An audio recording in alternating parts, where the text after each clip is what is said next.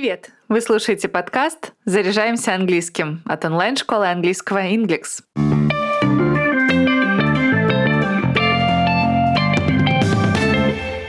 Сегодня говорим о словах и выражениях, которыми англоговорящие описывают продукты не первой свежести. Начнем с универсальных spoiled, bad и off. Затем перейдем к словам, которые используются с конкретными продуктами. А в конце выпуска расскажу, как говорить о сроках годности продуктов.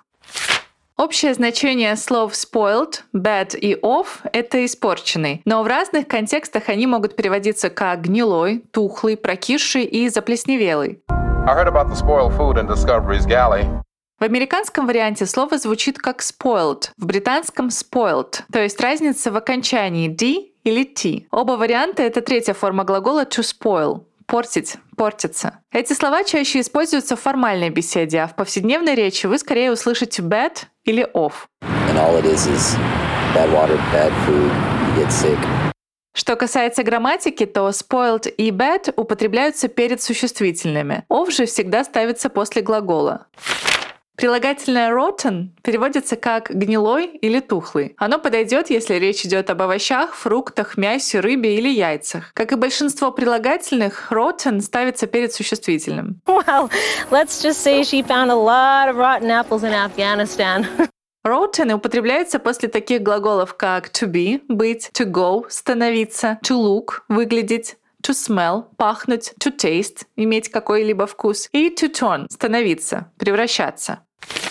Прилагательное sour означает прокисший или кислый. Milky sour, don't drink. Sour ставится как перед существительным, так и после глаголов to be, to go, to turn, to smell и to taste.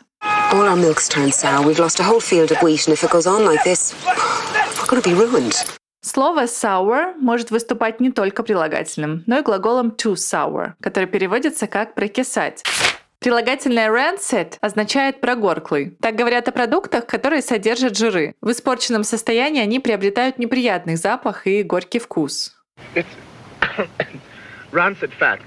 Грамматически слово rancid ничем не отличается от других прилагательных. В предложении оно стоит перед существительным либо после глаголов to go, to turn, to smell и to taste.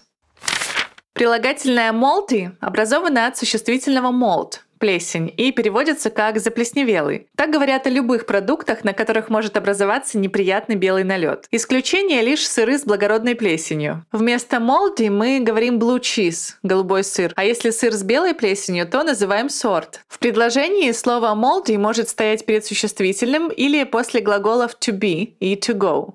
Well, uh, milk is sour, this bread is moldy. Слово curdled – это третья форма глагола to curdle – свертываться. Оно употребляется, когда речь идет о молочных продуктах. Oh, God, curdled ставится как перед существительным, так и после глагола to be. Прилагательное stale используется, когда говорят о выпечке. Означает черствый, засохший или залежалый. The uh, stale bread. Oh.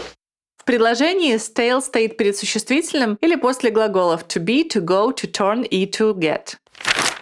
Прилагательное soggy означает размокший. Подойдет для хлебобулочных изделий или сухих завтраков, например, хлопьев, которые пропитались влагой. And it's a little soggy, to be honest. Слово soggy употребляется перед существительным и после глаголов to be, to go и to get.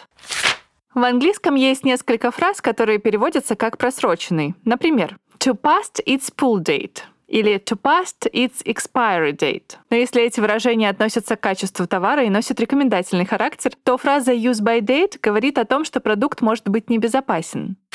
Давайте повторим. Spoiled, bad и off — это универсальные слова. Они переводятся как «испорченный» и употребляются в отношении любых продуктов питания. Rotten означает «гнилой» и относится к овощам, фруктам, мясу, рыбе и яйцам. Sour переводится как «прокисший». Moldy – заплесневелый. Curdled – свернувшийся. И так говорят о молочных продуктах. Слово rancid означает прогорклый. Оно относится к жирным продуктам, которые приобрели неприятный запах и горький вкус. Прилагательное stale характеризует черствый и залежавшийся хлеб, а soggy говорит о том, что он размок и стал клейким. В английском есть несколько вариантов сообщить, что продукт просроченный, но только use by date говорит о том, что он может оказаться небезопасным.